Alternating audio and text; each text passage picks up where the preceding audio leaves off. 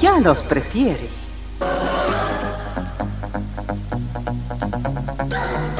Somos RTC, la primera emisora deportiva del país.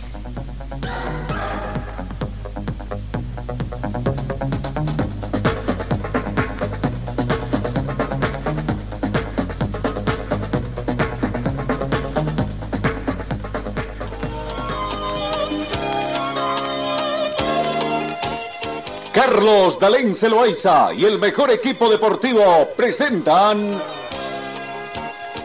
Pregón Deportivo, la información más completa en el ámbito local, nacional y mundial. Pregón Deportivo.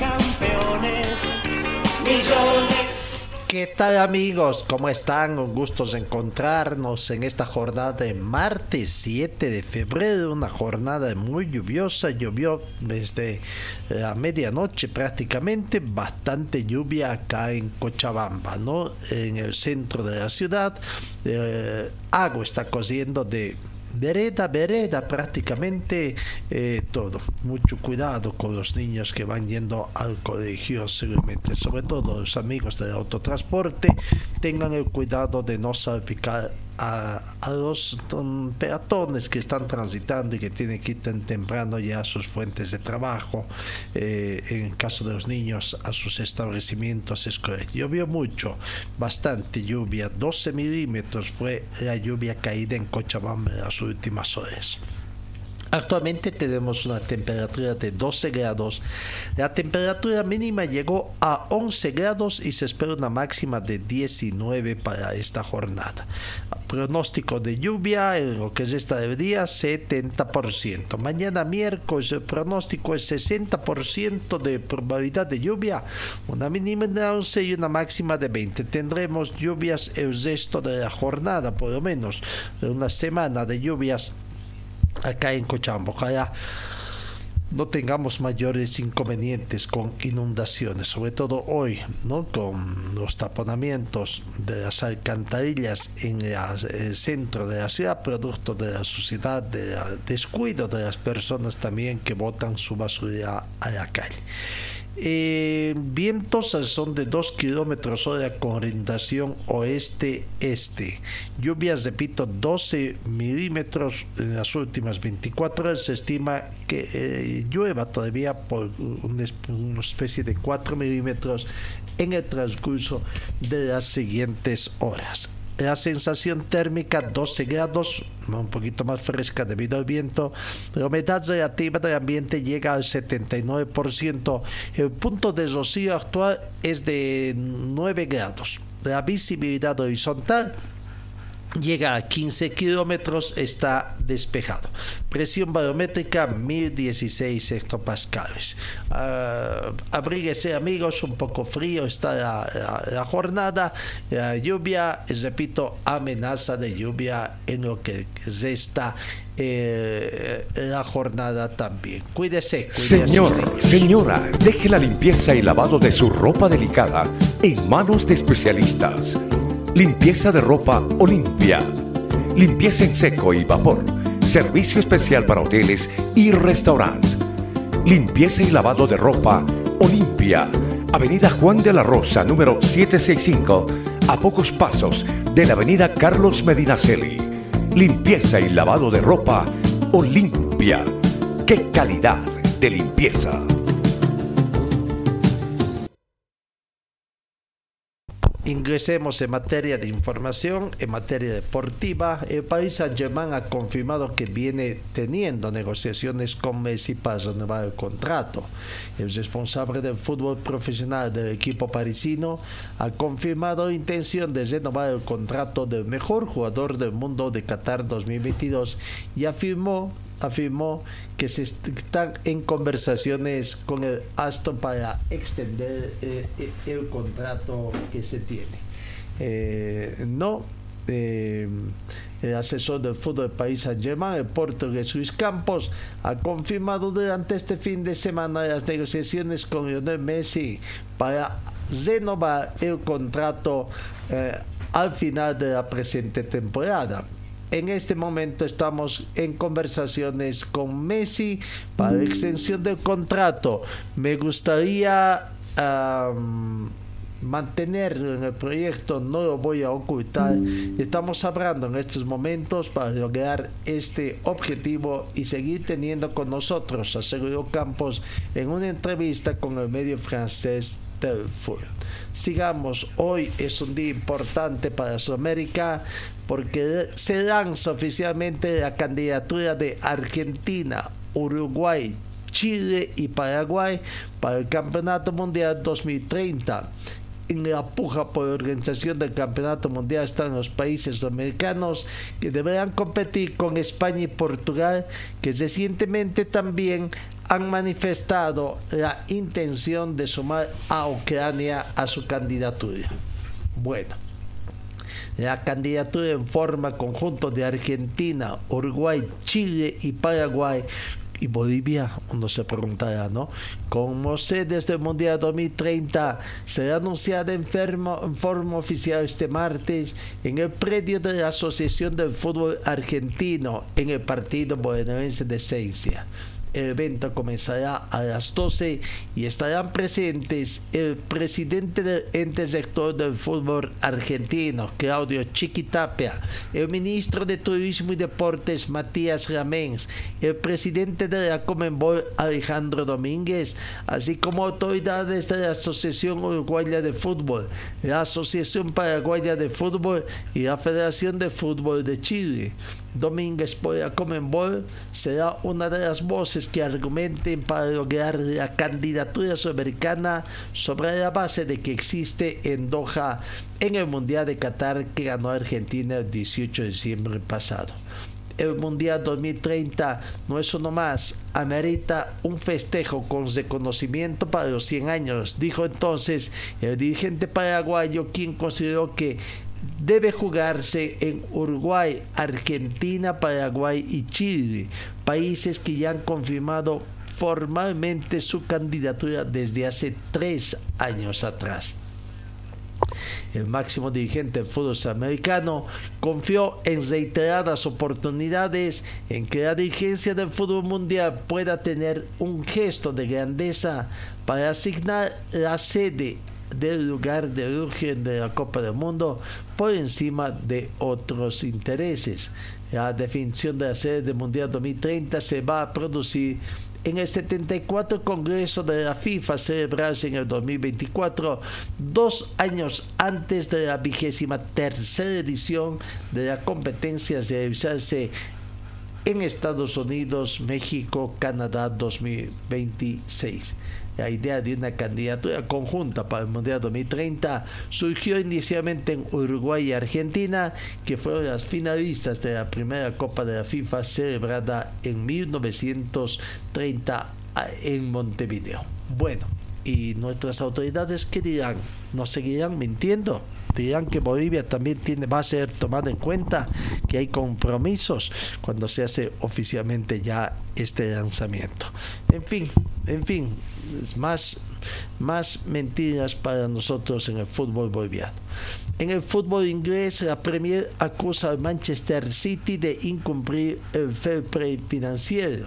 Entre las principales acusaciones se destacan que básicamente el City maquilló sus libros de cuentas durante años, realizó pagos inapropiados a entrenadores y jugadores, esquivó las normas del free pay financiero y no cooperó con las investigaciones de la Liga Inglesa de Fútbol, ¿no? El Manchester City, en donde se juega juegan varios argentinos, entre ellos el campeón del mundo Julián Álvarez, quedó por estas horas en el centro de la escena del fútbol inglés debido a la acusación de cumplir las normas del free play financiero, según publicaciones que han hecho desde ayer lunes la prensa británica. La acusación del Premier League hacia Manchester City apunta de que el club ciudadano habría realizado numerosas infracciones a las normas financieras entre el 2009 y 2018, según indicó el jefe de deportes del diario The Times, Martin Siegler. ¿no? Eh, veremos cómo va a quedar la situación tras este maquillaje del libro de cuentas durante años que se hizo pagos inapropiados a entrenadores y jugadores también. Bueno, el fútbol inglés está en la mira y veremos qué hay, ¿no? En el fútbol italiano, Napoli pasó a Zollador y goleó 3 a 0 Especia y se encamina al Scudetto con 13 puntos de ventaja sobre el Inter, ¿no? Y el Inter se quedó con el derby gracias al argentino Martínez, Lautaro Martínez, que fue figura y es lejano escolta de eh, y el Napoli eh, tuvo una goleada, el sueño cerca, la escuadra napolitana visó a espera por la fecha 21 de la Serie A y batió por tres tantos contra cero, así que bueno, ahí está. vamos y vamos repasando un poquito cómo está el fútbol italiano, partidos que tendrán hoy también eh, para ver en el fútbol italiano e ir destacando de no eh, eh, se enfrenta con el Juventus en la Serie A del fútbol italiano. Juventus que también está sumergido en una especie de crisis con descuentos, ¿no? Eh, ayer Monza 2, Sampdoria 2, Verona y Lazio empataron 1-1. Eh, los otros resultados que ya les dimos, fecha 21 completado, Nápoles líder con 56 puntos, segundo a 13 puntos está en Tesal con 43 puntos, tercero Roma tiene 40 puntos, cuarto Lazio con 39, quinto Atalanta con 38 puntos. Eh, entonces, información del deporte de Italia. El fútbol inglés, eh, la Copa Federación allá en Inglaterra, Boyley juega con Ipswich Town, el Watford Town con el Sheffield Wednesday y el Jimsy Town juega con el Luton además del Sheffield United con el Watford, no partidos importantes que tiene. Hoy, hoy por la Copa Mundial de Clubes, Flamengo con Al Hilal se juega el partido 3 de la tarde del día de hoy. No eh, veremos cómo va a Flamengo, hacemos votos porque el representante de nuestro continente prácticamente tenga un muy buen día, una, muy bonita jornada. Árbitro del partido eh, de Rumanía. Eh, Isvan Kovac no se va a jugar en el estadio de Tanger 3 de la tarde de este 7 de febrero de 2020 mañana mañana juega el Real Madrid también en semifinales no aunque ya hay voces de que debería cambiar un poquito, porque el hecho de que el representante europeo y el representante de Sudamérica, en este caso Real Madrid y Flamengo, eh, respectivamente, eh, tienen alguna ventaja porque aparecen directamente en semifinales, siendo así que los otros campeones de Asia, de África y todo tienen que ir eliminándose para enfrentarse y ya llegar con algunos ritmos, ritmos de juego, es cierto, algunos justificarían el ritmo de juego que tendrán para enfrentarse a equipos mucho más potentes, en fin. Pero bueno, veremos eh, si esto va a ser suplido por el Campeonato Mundial de Clubes que recientemente en, el, la Copa Mundial Qatar 2022, Gianni Infantino anunció. Con 24 clubes que estarían participando y también una vez cada cuatro años. Y este campeonato mundial de clubes, ¿en qué quedará? Se seguirá jugando así en esta forma anual. Eh, seis, siete participantes cuando en el otro torneo van a prácticamente se va a triplicar o cuatriplicar la participación de los clubes. En fin, una serie de situaciones. Hasta acá por lo menos son los campeones de cada continente que están afiliados a la FIFA, ¿no? Vamos a la pausa. Señor, señora, deje la limpieza y lavado de su ropa delicada en manos de especialistas. Limpieza de ropa Olimpia. Limpieza en seco y vapor. Servicio especial para hoteles y restaurantes. Limpieza y lavado de ropa Olimpia. Avenida Juan de la Rosa, número 765 a pocos pasos de la avenida Carlos Medinaceli. Limpieza y lavado de ropa Olimpia. ¡Qué calidad de limpieza! Como que ha calmado la lluvia un poquito acá en Cochabamba. Seguimos, panorama internacional. Numerosos deportistas turcos se encuentran bajo los escombros tras el sismo que se dio en Turquía ayer. Decenas de deportistas turcos de disciplinas como el fútbol, el voleibol, balonmano o la lucha libre han quedado sepultados bajo los escombros de viviendas y hoteles y tras los derrumbes provocados por el terremoto de magnitud 7.7 que ha dejado ya casi 1.800 muertos. Entre los siniestrados se encuentra el portero del Jenny Malagayspor de la segunda división del fútbol turco, Ahmed Eyad Turquestán, que según medios turcos quedaron atrapados entre las ruinas del edificio de la ciudad de Malatya al que se encontraba junto a su mujer y que ha sido rescatada, que sí ha sido rescatada ella. También se desconoce la suerte de la mayoría de los jugadores de equipos masculinos de voleibol de esta ciudad de Anatolia Oriental que juega en la segunda división turca. Los jugadores han quedado sepultados en los cascotes del Hotel eh, en el que estaban alojados tres integrantes del equipo que han sido rescatados. Una pena lo que ha acontecido allá en el otro lado del mundo con este sismo, con este terremoto de tanta intensidad y que ya incluso acá, según este reporte, alrededor de 2.000. En otros deportes se habla que incluso ya hay más de cerca de 3.000, 3.000 los fallecidos allá. En fin, veremos. Vamos, vamos al terremoto que tenemos acá en Bolivia, en el fútbol boliviano, lo que va aconteciendo, ¿no? Eh, ayer parecería que mientras más se quiere tapar, mientras más aclaraciones se quieren hacer, mientras más eh, le den pelea a David Paniagua, hay algo que llama la atención al interior de la Federación Boliviana. ¿Qué se viene? ¿Qué es lo que pasa? Eh, ya estaremos ampliando la información. El Congreso Ordinario de la Federación Boliviana de Fútbol estaría sufriendo ya una tercera postergación. La, tercera será la vencida. Recordarán que inicialmente fue fijado para el 27 de enero, posteriormente sobre pretexto de que el balance, no había el auditaje del balance no había sido terminado ni iba a ser terminado se lo postergaba para el 10 de febrero. Bueno, ahora, ¿qué excusas ponen? Es el 15 de febrero se estaría realizando el Congreso Ordinario de la Federación Boliviana de Fútbol, donde tendrían que haber algunos cambios. Mientras tanto, lo que se busca es descabezar a favor, así lo quieran, de cambiar todo, ¿para qué? ¿Para qué? Seguramente quieren la creación de otro ente que aglutine a los futbolistas, ¿no?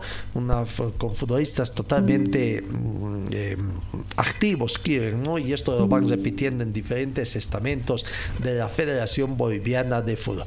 Uno se pregunta, eh, el temor ¿no? que eh, a los futbolistas activos ¿Qué futbolista activo va a querer dedicarse a esto sabiendo que después tendrá los días contados para eh, eh, dejar el fútbol prácticamente? Ya no lo tomarán en cuenta, ¿no? Eh, por eso decía, ¿qué se trae entre manos a Federación Boliviana de Fútbol?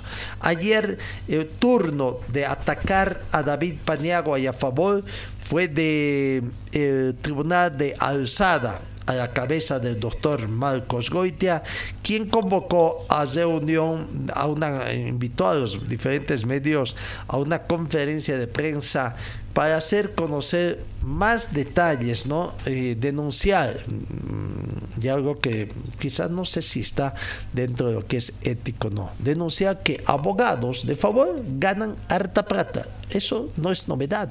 O sea, no había necesidad de conferencia de prensa. Ahora unos dirán, está en su justo derecho.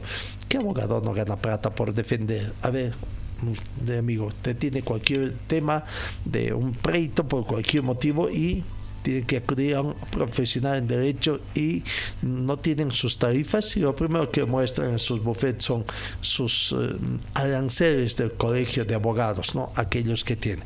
Y los que no tienen afiliación al colegio de abogados, pero que tienen el respaldo del Estado para desempeñar sus funciones profesionales, ellos, ellos quizás sean un poquito más, ¿no? Le cobrarán menos o le cobrarán más, depende de la cara de del pecador, como quien dice, ¿no? Y, bueno, ¿hay alguna novedad en eso?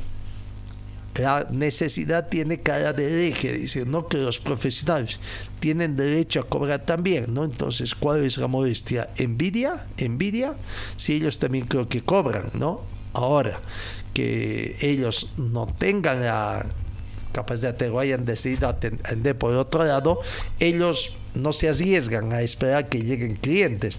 Ellos ganan calladitos mensualmente esperan que se les abone su mensualidad, que tampoco debe ser baja, ¿no? Así que no nos parece, digamos, un poco. Pero a ver, escuchemos al doctor Marcos Goitia, más eh, defendiendo a Disque, a su institución o a la Federación Boliviana de Fútbol. Habrá que entender bien cuál es el propósito que tiene la Federación Boliviana, el mandato que habrían dado para que ya también el TAS salga en defensa, Disque, de la Federación Boliviana por los dichos que hace David Paniagua. Aquí está la palabra de Marcos Goitia, presidente del Tribunal de Alzada sobre los dichos de David Paniagua. Indicarles que hemos estado escuchando las últimas opiniones vertidas por el señor David Paniagua y las rechazamos contundentemente porque son mentiras, falaces, que simplemente tratan de orientar un problema penal que es particular con instituciones serias como es el Tribunal Superior de Apelaciones. Nosotros no entramos en ese contexto, creemos que el proceso penal que lleva este señor es un proceso que tiene una naturaleza personal no tiene aquí ninguna denuncia de ninguna institución, menos del TCA. Y este señor se da el lujo, estando en la cárcel, de hablar mal del Tribunal Superior de Apelaciones, indicando de que gracias a este, tribunal es que la federación estuviera en eh, problemas con ellos, lo cual no es verdad. Primero, hace referencia a que yo debería ser eh, eh, habilitado como presidente con una situación de, conformidad entre Favol y, la Federación Boliviana de Fútbol, lo, cual es falso. Yo dependo de un Congreso y me debo al Congreso. Yo quiero decirle también a la prensa que este señor sigue mintiendo porque él indica que ha habido una, una armónica relación cuando hemos aceptado que entren los dos miembros de Favol. No es verdad porque este señor nunca ha querido que haya el tribunal de apelación. ¿Por qué? Porque mermaba los dineros de los jugadores. Y ustedes pueden ver, aquí están todos los procesos, algunos, y, y bueno, puedo agarrar cualquiera, y en ellos, si ustedes leen, aquí dice claramente, el profesional se suscribe a los en cuanto a los honorarios al arancel en vigencia. ¿Qué quiere decir? Que de todos los problemas, de todos los procesos, señores se le tiraban el 10%.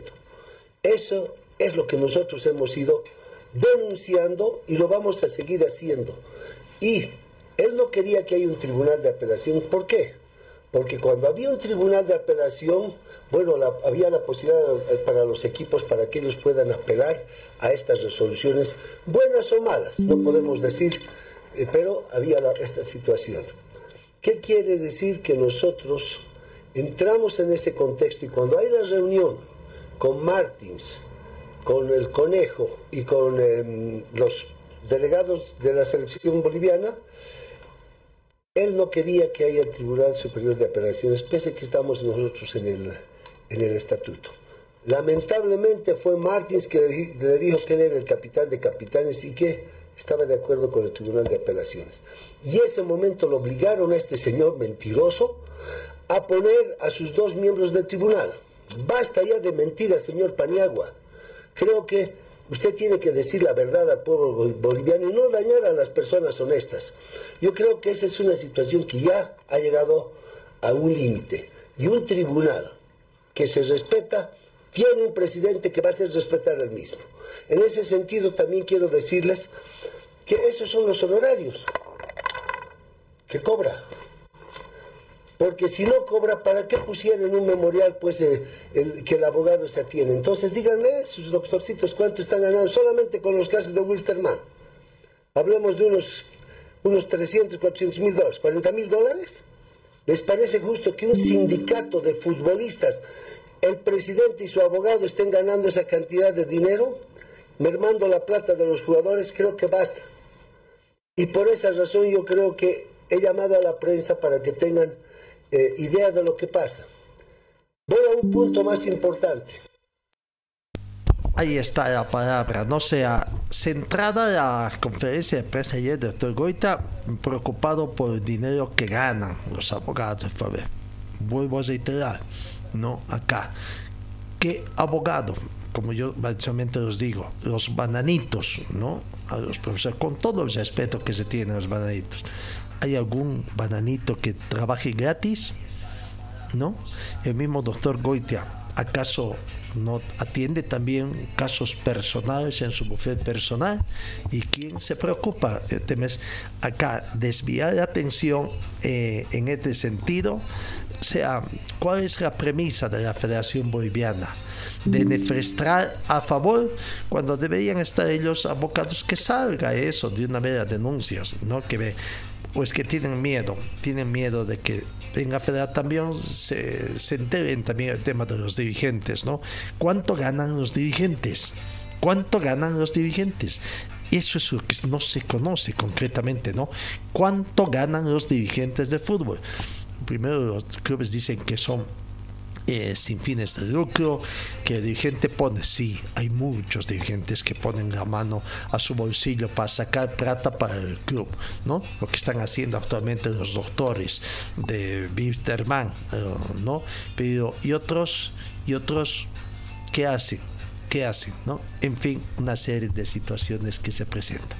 Pero veamos, veamos más de esta conferencia de prensa que Ayer dio el doctor Goitia, ¿no? sea más preocupado, de, digo, de, de, de, manifestar cuánto ganan. Sabemos que incluso algunos ganan 10%, otros ganan un poco más, pero parece que la medida está estandarizada de acuerdo a un arancel del colegio de abogados, ¿no?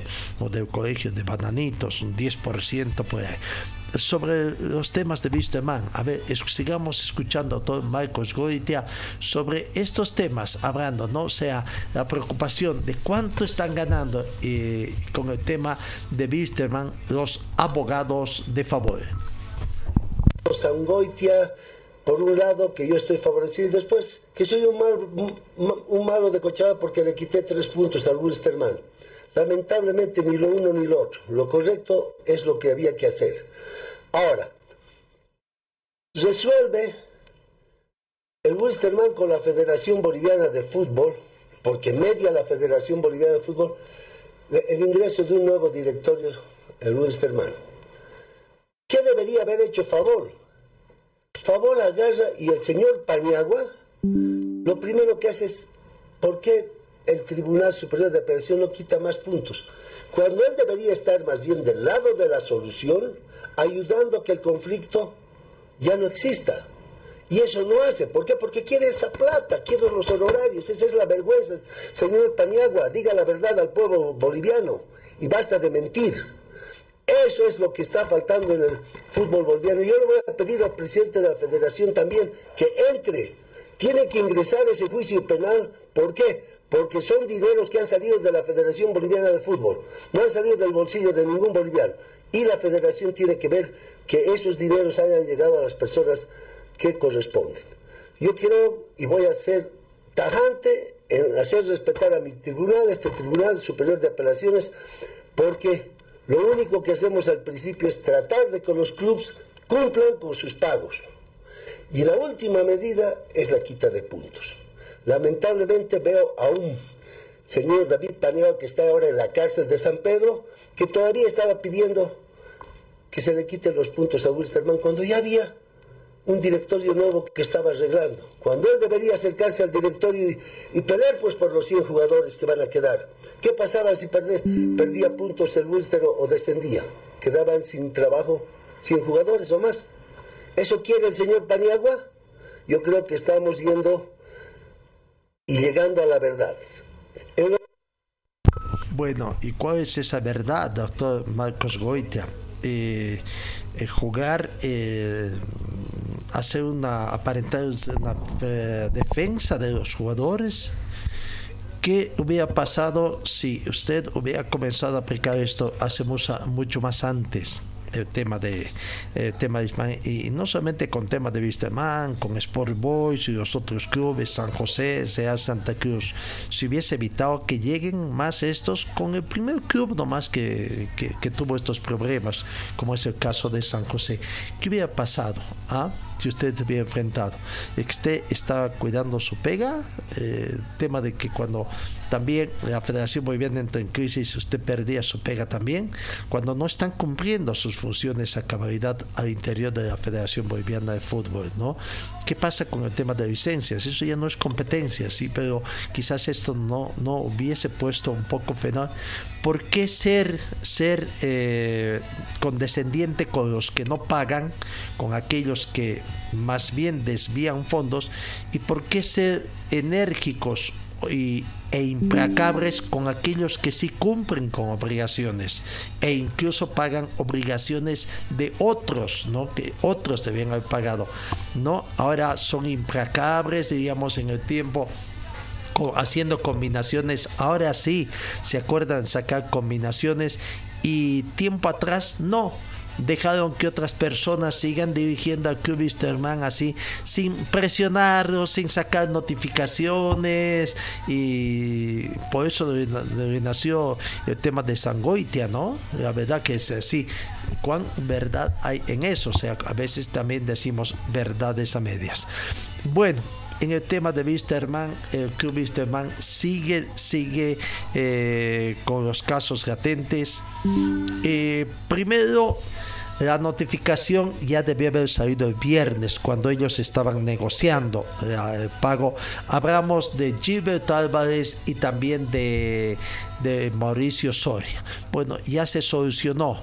Ahora ellos exigen de que tendrían cinco días para pasar toda esta información, ¿no? Toda esta información. También estaban, son los, mm, los, beneficiados, en este caso los beneficiarios, como son los jugadores y el entrenador, quienes tienen que pasar también la conformidad, ¿no? Y esperemos que ya lo hayan hecho o lo estén haciendo. Claro, seguramente están, y son ellos, no son ellos, sino son sus abogados los que tienen que ver por qué tardan tanto, eh, o ya llegó a la federación, dicen que en la federación estaban todos, todos atendiendo un solo tema, la habilitación de jugadores de los 17 clubes, ¿no? 17 clubes eh, que el viernes se aprestaron, o 16 por lo menos, porque uno descansaba para poner. El viernes ya había salido, ayer habría salido notificaciones sobre el caso de Gilbert Álvarez y Mauricio Soria. Bueno, esperemos que esté todo en regla, porque si no estarían descontando, pese a que hayan pagado a Wisterman eh, a estos jugadores, haya solucionado más horas. Pero se vienen más casos, tres casos más en el transcurso de esta semana, a decir de Marcos Goitea presidente del Tribunal de Alzada de que le van a, notificar a Wisterman por otros tres casos y tendrán también entonces cinco días para hacer la cancelación, demostrar la cancelación.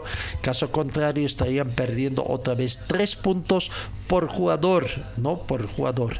El acaso no mintió también indicando de que en caso de que llegue a esta situación harían en forma conjunta dijo, ¿no? O sea, no, que no iba a ser tres jugadores, cuando ya sabía que era eh, como nueve jugadores, 27 puntos, eh, más de 20 puntos que iba a perder. Dijo, no, no, eh, ya hemos hecho así con Sport Boys, es, no es por jugador, es por demanda colectiva, resulta que es por demandas colectivas, ¿no? Ya no por dote. En fin, también don doctor Marcos Goitia, usted también tiene algunas verdades a medias que va indicando, ¿no? Aquí está. Eh, Marcos Goita hablando de las notificaciones que desde ayer ya estaban en Cusier de por medio, digamos, hacia las oficinas del Club Isterman y las otras notificaciones de otros jugadores que saldrían en el transcurso de esta semana. Nosotros estamos, eh, eh, hemos hecho eh, eh, ya hemos hecho la combinatoria de dos, eh, de, por, la, por los, la quita de seis puntos de Álvarez y Soria. Ahora, esta semana, hacemos la combinatoria de Licio, Coimbra y. Hay uno más. No me acuerdo, no me acuerdo, pero está aquí. Y seguramente hasta el fin de semana vamos a tener esa combinatoria también hecha. Esa combinatoria que hizo de Álvarez y Soria, ¿a partir de cuándo está corriendo? Eh, tenía que correr a partir del viernes, pero no ha corrido, ¿por qué? Porque lamentablemente toda la, gente de la Federación Boliviana de Fútbol y las secretarias que nos colaboran estaban inscribiendo a los jugadores para que jueguen el viernes, sábado, domingo. Entonces, hoy día han notificado seguramente con esto y el, y el club Wilstermann tiene cinco días para cancelar, cinco días tiene el jugador eh, Álvarez y el profesor eh, Soria para dar sus cuentas eh, corrientes para que allá se hagan los depósitos correspondientes. Y si tienen ellos convenios suscritos, nos tienen que presentar o el jugador tiene que presentar una carta indicando ya me han pagado o me han pagado la mitad o he transado. No recibió nada, doctor, porque los agentes de Wilstermann creo que habían pagado a Soria Giver un primer pago. No, no recibimos. Pero si fuera, tomando en cuenta que supuestamente fuera un pago, entonces nosotros simplemente suspendemos el procedimiento de ejecución. Entre tanto, se cumple el plazo. Ahí nos dirán, este convenio dura tres meses, o un mes, o cuatro meses Esperamos el cuarto mes, supuestamente, y el jugador y su abogado dirán, no han cumplido, entonces nosotros agarramos, volvemos a combinar, indicando no han cumplido, tienen los cinco días para pagar, y si no, la quite puntos. ¿Cuándo sale la otra combinatoria de estos tres jugadores? Eh? Me imagino que hasta el viernes.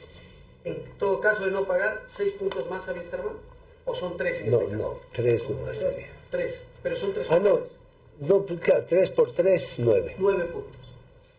Así sería, porque son, quiero contarles que han sido combinados en forma separada. Si hubieran sido combinados en forma conjunta era, solo tres puntos.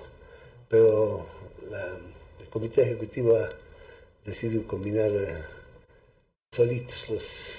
¿Son cinco días las combinatorias, doctor? ¿No son más días desde que se manda...? No, eh, la combinatoria de la, del ejecutivo es una cosa. Ellos dan diez días. Si no pagan en los 10 días, nos pasa a nosotros y nosotros notificamos a los clubes dándoles una combinatoria de 5 días para que depositen y al jugador para que dé la cuenta, para que no le entreguemos la cuenta a favor. Sencillo. Y si no hay eso y no dan esas, esas cuentas, le obligamos al club a que haga un depósito en la Federación Boliviana de Fútbol a nombre del jugador, para que el jugador recoja de la federación. No hacemos por ningún motivo un un pago directo a favor. Ahí está, ¿no? Eh, nuevas combinatorias, notificaciones al Club Wisterman para el pago de deudas. Después, cuáles más se vendrán todavía. Lo cierto es que la peregrinación de quienes actualmente están fungiendo de dirigente Wisterman es cada día más. Eh, salen de una, ingresan a otras. En fin, esperemos que les alcance. En el plantel de Wisterman se ha anunciado, se ha anunciado de que van subiendo, ¿no? Ayer, ayer eh, la nueva actualización de la captación de socios de la campaña habría llegado a 2.403. Al domingo estábamos con 2.251, bajó un poquito, estábamos más o menos por una media de 200 días, ¿no? Allí habría, son 152 nuevos socios que se habrían registrado ayer y están en 2.403, casi el 50%, digamos, de lo que quieren, ¿no? 2.403 pilotos eh, o navega eh, socios de plantel de Wisterman. Esperemos de que sigan, siga subiendo. Eh, este número para eh, bien de Wisterman. Eh, no em, siguen hoy hoy em, esperan de que más abonados esta semana puedan llegar a esta si Dios quiere lo más antes posible a unos 3.000 socios después 5.000 eh, en fin superar la meta que tenemos. Así está Wisterman con esas penurias que prácticamente tiene. Las alegrías les duran muy muy poco prácticamente eh, el empate con sabor a victoria que consiguió en mi condición de visitante en Santa Cruz ante Brumming, habiendo logrado primero comenzar a jugar la disputa de este torneo 2023 cuando habían todos los indicios de que a lo mejor no iba a eh, Wisterman este campeonato, no por lo menos parece que es la primera. Ya estamos a 7 de febrero y que es del actual presidente de Wisterman el que tiene todavía el aval de la Federación Boliviana. Dijo el 31 de enero de que iba a presentar el balance. ¿Y qué pasó? Ahora se olvidó qué excusas va a sacar de nuevo para que este eh, balance auditado no salga, cuál es el informe, en fin, eh, don Gary Soria, en su afán de querer subir eh, de estatus eh, siendo presidente de Wisterman, creo que Mamión salió todo lo contrario. Se está hundiendo más, ¿no? Hasta las personas allegadas de él seguramente están perdiendo confianza en él. Qué pena, qué pena por el señor Soria que no supo manejar. Se dejó llevar por otro tipo de situaciones. Vamos a la pausa acá en RTC Pregón Deportivo. Señor, señora, deje la limpieza y lavado de su ropa delicada en manos de especialistas. Limpieza de ropa Olimpia. Limpieza en seco y vapor. Servicio especial para hoteles y restaurantes. Limpieza y lavado de ropa Olimpia Avenida Juan de la Rosa, número 765, a pocos pasos de la Avenida Carlos Medinaceli. Limpieza y lavado de ropa Olimpia. ¡Qué calidad de limpieza! Vamos, sigamos con otras informaciones. En el caso de la Federación Boliviana, decía de que tercera postergación del Congreso de la Federación Boliviana de Fútbol. Fernando Costas, presidente de este ente, estaría confirmando en La Paz que el 53 Congreso Ordinario se realizaría recién el 17 de febrero. En esta instancia se presentará el informe económico de su gestión 2022. Está todo confirmado para el 10 de, 15 de febrero. Anteriormente decía para el 10, ahora para el 15 de febrero como fecha de Congreso y son varios temas dentro del orden del día, eh, como corresponde a la presentación del informe económico, además de otros temas que han hecho llegar los miembros de memoria, eh, no puedo decir, señor Costa será voy pero para otras cosas tiene una memoria de elefante, ¿no? Para otras cosas que le conviene, no, no tiene memoria. En su inicio se tenía previsto que el Congreso se realice el 27, ya con fecha definida, la Federación ultima detalles para este evento, ya que los clubes mandaron su documentación como corresponde para la acreditación de los miembros participantes. El tema del club Esteban, ¿qué va a ir? ¿Va a ir Soria y su abogado? ¿Qué es lo que va a ser en el tema de Wisterman. Si bien entre los principales temas está el informe económico de la gestión pasada, también entrará en debate el presupuesto para este 2023, los derechos de televisación de la selección nacional para el 2023-2026. El comité ejecutivo habría realizado gestiones para mejorar los ingresos. ¿Será la misma, la misma que estuvo en los últimos años? En fin, eh, ¿qué aval tienen los miembros? O es que está en su potestad hacer todos esos trámites.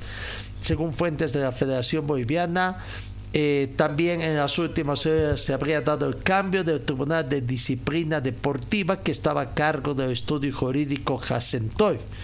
Desde el inicio del torneo del ente federativo ya trabaja con estudio jurídico especializado en derecho deportivo el nuevo consorcio de abogados es Godoy y Ayala Asociados de Paraguay. La selección que realizó eh, la Federación Boliviana fue después de revisar las propuestas de los estudios nacionales e internacionales. Eh, siempre apegados al exterior, ¿no? ¿Qué es lo que pasa? Eh, ya no quieren, claro, también quizás el consorcio de abogados, como tienen otros temas también, a lo mejor ya está acá que habían críticas de parcialización, pero veremos qué es lo que quiere eh, hacer eh, con todos estos cambios, ¿no? Quizás para eso, para distraer esas situaciones, es lo que ahora atacan a la FEBAT. Fernando Costas ayer en La Paz habría manifestado que por constantes quejas sobre el Tribunal de Disciplina Deportiva, el TDD, que estaba a cargo del estudio jurídico Hasentoy Asociados, los miembros de la Federación Boliviana han determinado por unanimidad no renovar contrato con las firmas de abogados nacionales el Comité Ejecutivo de la Federación ya tiene un nuevo estudio jurídico y es internacional, y el que ya inició sus funciones desde el inicio del campeonato Todos contra Todos. El presidente de la Federación Boliviana, Fernando Costas, ha informado de que después de una evaluación y análisis del Comité Ejecutivo por unanimidad, ha designado al estudio jurídico especializado por Derecho Deportivo Godoy y Ayala Asociados de Paraguay como el encargado del nuevo tribunal de Justicia Deportiva de la Federación Boliviana de Fútbol. En fecha primero de febrero del presente año, el Comité Ejecutivo de la Federación Boliviana decidió unánimemente designar al estudio jurídico especializado en Derecho Deportivo Godoy Asociados de Paraguay mediante resolución signado con número 04 quebrado 23 Acostas y su directorio le ha preocupado las constantes quejas sobre el estudio Hasentoy, en especial de varios clubes que apuntaban a la tardanza y la falta de imparcialidad de tomar algunas decisiones. Además, con pruebas, los clubes han vinculado al ex-TDD con el equipo de D. Strong. A ellos se sumó un anexo que exigió el estudio y que los miembros de la federación vieron como atentatorio el vínculo contractual entre estudio Grassentorf y la Federación Boliviana dejó de tener vigencia en fecha 15 de enero de 2023 debido a la decisión unánime de los clubes de no suscribir un anexo que exigió el estudio Hassentorf y que los clubes consideraban atentatorio. El titular federativo Costas dijo que el Comité Ejecutivo, bajo su gestión de transparencia, vio por conveniente optar por un estudio internacional para que asuma las tiendas del Tribunal de Disciplina Deportiva, además que tenga experiencia en derecho deportivo y que no tenga vinculación alguna con ninguno de los actores del fútbol boliviano fueron varios estudios nacionales e internacionales que habrían presentado su propuesta y acaso hubo alguna convocatoria eh, pública que se hizo para que esta decisión de la Federación Boliviana eh, designe al, consorcio Godoy Ayala Asociados que tiene su representación en el país. Con esta decisión Costas aseguró que le da tranquilidad a los clubes. ¿Será? ¿Será realmente? ¿Será? Y ¿por qué no toma la misma determinación si tanto le gustan eh, consorcios de abogados extranjeros a los abogados que defienden a la Federación Boliviana de Fútbol? Si recordemos de que eh, hasta ayer más o menos iba a haber un análisis de ver si a la federación le conviene o no le conviene inmiscuirse también en estratos judiciales con favor. ¿Cuál será esto? Bueno, lo cierto es que Costas ha estado dando algunos justificativos que no convencen sobre el cambio del Tribunal de Disciplina Deportiva que habrían tenido a principio de mes y que recién lo hacen público. ¿Será que este tema se tocó en, el última, en la última reunión de Consejo Superior que tuvo por menos en el fútbol profesor boliviano y el sector asociacionista también estaba enterado? Bueno, eh, a ver, veremos qué otras cosas vienen, no como siempre las verdades a medias que llegan a, eh, en, en temas concretos de lo que es el fútbol. Señor, señora, deje la limpieza y lavado de su ropa delicada en manos de especialistas. Limpieza de ropa Olimpia. Limpieza en seco y vapor. Servicio especial para hoteles y restaurantes. Limpieza y lavado de ropa Olimpia. Avenida Juan de la Rosa, número 765, a pocos pasos de la Avenida Carlos Medinaceli. Limpieza y lavado de ropa Olimpia. ¡Qué calidad de limpieza! Hablando de la Federación Boliviana, eh, se ha confirmado que la selección absoluta de Bolivia se va a enfrentar el próximo mes de marzo en tres partidos a Guatemala, o sea, tres partidos amistosos tan concretados, uno de ellos es con Guatemala, el segundo con Arabia Saudita y el tercero con Uzbekistán. ¿no? Eh, se ha confirmado entonces que la selección absoluta tendrá estos tres amistosos en la fecha FIFA del próximo mes de marzo. marzo ¿no? Eh, amistosos que tendrá como rivales los eh, de Centroamérica, Guatemala, de Asia, Arabia Saudita y Uzbekistán.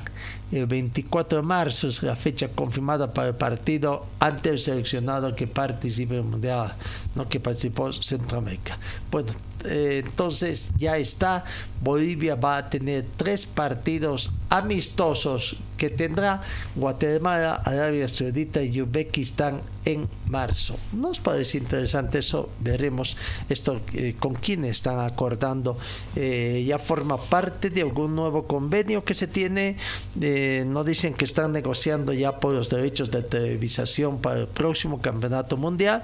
no, vamos avanzando y estamos en el segundo mes de la gestión 2023 y todavía no se conocen mayores detalles ¿no? en torno a las eliminatorias uh, sudamericanas para el próximo campeonato mundial 2026. Bueno, el último tema que tenemos de la Federación Boliviana es que la plancha, la única plancha que se presentó en el equipo de Aurora para la renovación de sus cuadrigenciales, encabezado por la señora Sandra Valencia Zamayo de Cornejo, está totalmente habilitada, por lo que se ratifica que el equipo de Aurora tendrá elecciones el próximo 4 de marzo, ¿no? El próximo 4 de marzo, menos de un mes ya, tomando en cuenta que febrero también tiene menos meses, ¿no? Entonces Sandra Cornejo ya está acá. Uno se preguntan, ¿qué pasó? Habiendo tanto entorno familiar en esa eh, fórmula que pasó, no recibió ninguna observación de parte de la Federación Boliviana. Todo depende del cristal con que se mire. Bueno, el Comité Electoral de la Federación Boliviana dio a conocer eh, ayer, ¿no? a través de su página oficial y mostrando toda la resolución eh, a fojas 19, digamos, la resolución, indicando los requisitos, la verificación de los requisitos de la plancha encabezada por la señora Sandra Valencia Zamayo para la habilitación de su candidatura para las elecciones en el equipo de Aurora. Repito, una página 19 páginas para que contemplan esa resolución eh, Comité Electoral 03 quebrado 2023. El mismo documento señala que cada miembro de esta plancha cumple con los principales requisitos y exigencias de elegibilidad como cumplir la mayoría de 30 años, contar con nacionalidad boliviana, de tener cargos económicos pendientes con el club y con la Federación Boliviana de Fútbol. No contemplar ninguna sanción con el Club Aurora, Uh, ni con el Tribunal de Disciplina Deportiva ni Tribunal Superior de Alzada, no, no haber sido socio activo de la institución por cuatro años consecutivos, haber sido más bien en este caso, y bueno, Así que ya estamos. ¿Cuál es la nómina completa que va? La plancha está encabezada por Sandra Valencia Zamayo de Cornejo, que va como presidenta. Como primer vicepresidente, don Mirko Cornejo. Segundo vicepresidente, Alberto Ibiarte. Directores, Ivana Valencia, es pariente, tenemos que tener su hermana, Sandra Valencia, ya está también el cuñado. Zoli Pardo, otro director, Fabio Valdivia y Alejandro Pérez. Hicieron algunos cambios, entonces ahí, bueno, con ese cambio creo que ya estaría ahí. Decían de que Jaime Cornejo y Bestad han debido hacer el cambio, ¿no? Estaban inicialmente, seguramente esto no fue permitido por ella.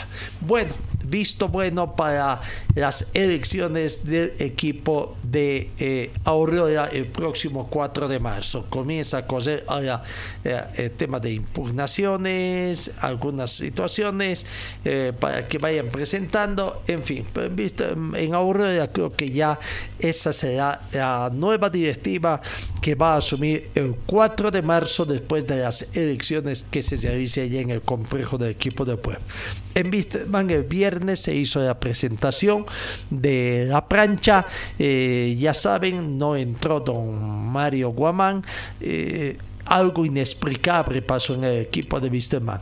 No le dieron en Wisterman la conformidad, la certificación de los años de antigüedad que tiene Mario Guamán eh, como socio en el plantel aviador. No estamos diciendo como dirigente, ¿no? Importante ser socio, igual que tenga como socio en el plantel de Wisterman y que de, de, cuánto data, no estoy en otros directorios ya, pero la, la sorpresa es de que anteriormente tenía la certificación y ahora, claro, ahora no le dieron la certificación.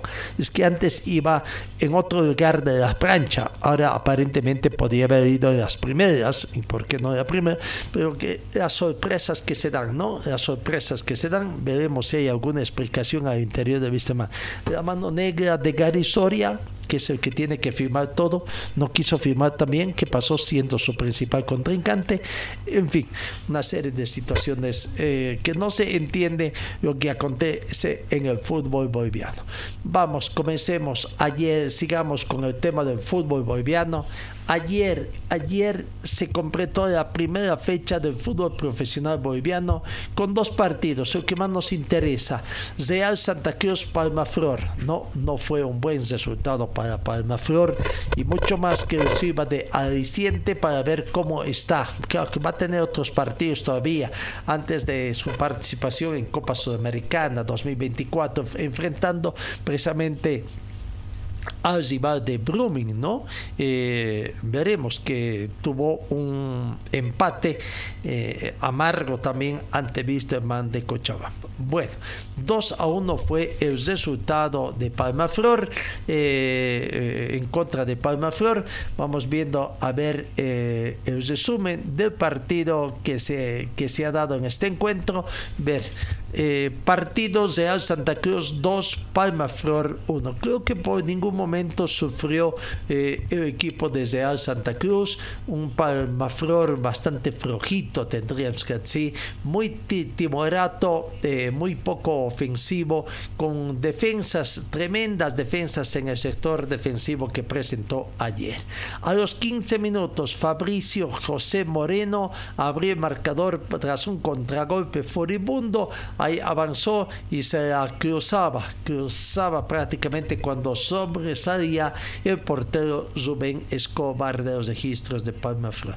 Primer tanto para el equipo mm, eh, del Trópico y que a la postre eh, con el minuto 81 Sufrió, ¿no? Sufrió también eh, Real Santa Cruz porque a minuto 67 hubo un penal en favor de Palmaflor que fue convertido por Jonathan José Cañete. Un penal polémico para muchos porque la jugada una gran atajada del portero del equipo de Palmaflor eh, mm, Rubén Escobar, pero con el transcurso de la trayectoria, la forma como voló para salvar, prácticamente también encontró en su camino, ¿no? Después de que desvió el balón, se encontró con los pies también del ocasional delantero desde Real Santa Cruz y el juez y el VAR interpretó que era penal. Ahí está precisamente esa jugada.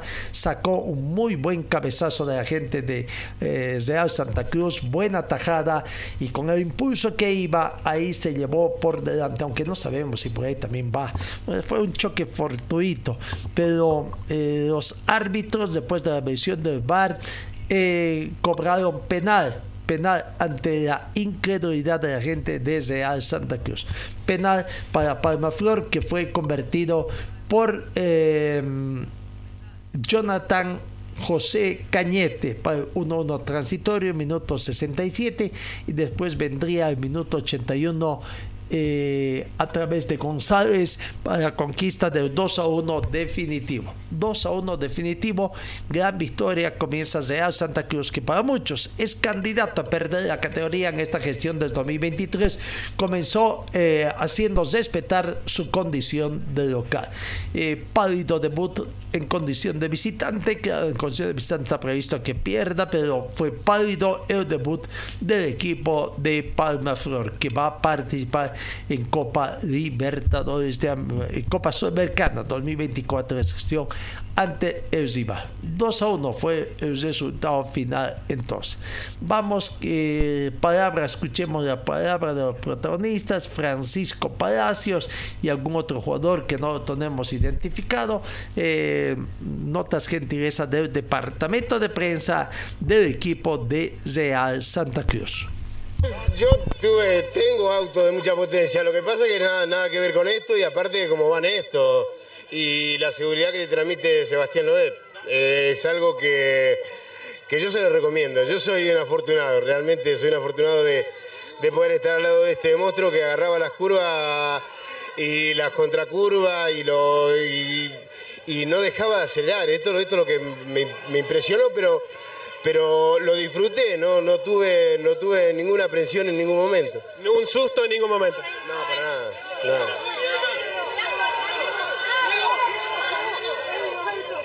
Bueno, hay una que enseguida vamos a estar con ese audio tan bonito, tan interesante, ¿no? Pero decíamos eh, la palabra de, eh, Francisco Palacios y eh, de los jugadores de, Al Potosí tras la victoria, la victoria que obtuvieron el pasado anoche, ayer, ayer en horas de la tarde. Así sí, contento porque gracias a Dios se arranca con pie derecho. Eh, siempre hay cosas que corregir, pero lo mejor es corregir sobre la victoria, a seguir trabajando. Aportando con un gol en este partido. Eh, sí, contento, más contento por el gol, pero como te digo, primordial es que el equipo arrancó con victoria, es lo primero, y pues a seguir trabajando de la mejor manera. Todo debut siempre es difícil, eh. le cambiaron de cancha y supieron sobrellevar esto. Exacto, exacto, nos cambiaron de cancha, iniciamos con un equipo complicado que durante la pretemporada venía con menos resultados, pero como te digo, gracias a Dios pudimos sacar los, los tres puntos, que era lo más importante. ¿eh? Sí, la verdad que es, es muy, muy contento, obviamente estoy muy contento por, por el grupo, más que todo por el triunfo, eh, porque como, como dije anteriormente es un grupo que se está formando muy lindo, eh, tiene gente primero que todo, personas muy bien y como lo vieron en la cancha, corremos todo, metemos todo, así que estamos para grandes cosas. ¿Fue así como se imaginaron el primer partido? Sí, sabíamos que nos habían hablado un poco del, equipo, que sabíamos que tenían bien la pelota, esto y lo otro, pero también como, como tenían esas virtudes, también podían tener alguna falencia en que quedaban mal parados y eso había que aprovechar la palabra de la gente de Real Santa Cruz, satisfechos, contentos con, eh, con esta victoria, ¿no? Que se dio prácticamente. Bueno, bueno, eh, vamos a la pausa y enseguida estamos con más eh, informaciones. Señor, señora, deje la limpieza y lavado de su ropa delicada en manos de especialistas. Limpieza de ropa Olimpia. Limpieza en seco y vapor Servicio especial para hoteles y restaurantes. Limpieza y lavado de ropa Olimpia. Avenida Juan de la Rosa, número 765, a pocos pasos de la Avenida Carlos Medinaceli. Limpieza y lavado de ropa Olimpia. ¡Qué calidad de limpieza! Bueno, dejemos momentáneamente el fútbol, vamos, ¿no? Fútbol y el automovilismo, dos deportes de élite, diríamos acá, uno más élite que el otro, diríamos, eh, pero que reúne también a gran cantidad de espectadores en el tema del automovilismo, en algunos lugares gratis, en otros, claro, pagando también entradas como en la Fórmula 1 o en otros países donde también hay. Pero fundamentalmente gratis, ¿no? El tema del rally. Eh, Diego Armando Maradona, en la década de los años 2000, en los años 2000 concretamente, durante el desarrollo de uno de los campeonatos mundiales de rally en Argentina. Recordemos, Argentina siempre ha sido, siempre es fecha del campeonato mundial de rally, ¿no? Y allá en Argentina, tan amante de Mina Clavero y todos los sectores de la sierra, cordobesa también, donde se desarrolla este. Diego Armando Maradona había participado como navegante de Sebastián Loeb. No, no conocíamos ese detalle, ¿no? Allá en los años 2000, en una de las versiones, incluso, incluso estuvo cosiendo un tramo y corto, sí, corto, sí, con la senuencia de la FIA, también de la Comisión de Zadi, que permitió que Diego Armando Maradona, que fue a visitar un poco de Zadi, se encontró con Sebastián Loeb, ingresó al camarín, intercambio, eh, mientras Maradona llegaba al equipo técnico de Sebastián Loeb, era su navegante, camisetas de la selección argentina, campeón en 1986, eh, Sebastián Loeb les regalaba una un obedor anti-llamas también de los que habitualmente utilizan los pilotos y navegantes en el Mundial de Rally, ¿no?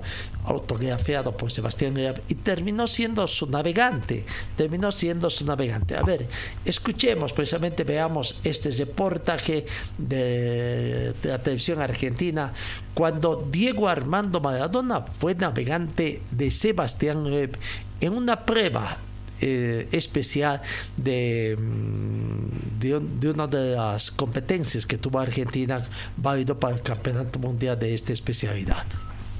Yo tuve, tengo auto de mucha potencia, lo que pasa es que nada, nada que ver con esto y aparte de cómo van esto y la seguridad que te transmite Sebastián Loeb eh, es algo que, que yo se lo recomiendo. Yo soy un afortunado, realmente soy un afortunado de, de poder estar al lado de este monstruo que agarraba las curvas y las contracurvas y, lo, y, y, no dejaba de acelerar. Esto, esto es lo que me, me, impresionó, pero, pero lo disfruté, no, no, tuve, no tuve ninguna aprensión en ningún momento.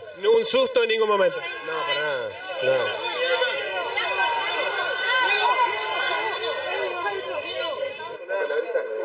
Maradona llegó a la carpa de Sebastián Loeb. Allí hubo un encuentro de grandes. El mejor del mundo en rally y el mejor del mundo de todos los tiempos en fútbol. Después cruzó unas palabras con su amigo Gabriel Reyes, hasta que apareció vestido de piloto. Con traje antiflama y todo, fue ovacionado por toda la gente que estaba allí en Carlos Paz como en sus mejores años, cuando salía a la cancha. Se puso el casco y se aseguró que esté bien puesto Así se subió el auto y se fue. ¡Qué dupla! Loeb y Maradona. En Carlos Paz se quedó el copiloto del campeón del mundo y bromeó con la posibilidad de perder su trabajo. Es, eh, seguro que está una persona importante que está con Sebastián. Eh, tiene condición extrema, está, no está fácil. Eh, Creo que vas a ver eh, muchas sensaciones. Bueno, me imagino que estará rezando para que la carrera navegues bueno, Diego. Ah, vamos a ver eh, la cara cuando venga después. Para el español Daniel Sordo, compañero de equipo de Loeb, también fue un orgullo estar con Diego Armando Maradona y además llevarse una camiseta autografiada por él. Yo ya me llevo una camiseta que vale mucho dinero para casa. A ver, muéstramela, a ver. Me imagino que no la vas a usar en un cuadro. No, no, esta la voy a poner en un cuadro al lado de los monos míos en, en casa. Todo Todos tuvieron la camiseta con el autógrafo del Diego, cada uno de los integrantes del equipo, que posaron para la foto y todo. Maradona también se llevó un recuerdo, un buzo antiflama y la firma del campeón del mundo. El 10 estuvo en Carlos Paz, visitó la OEP, corrió en auto, firmó autógrafos y todos contentos.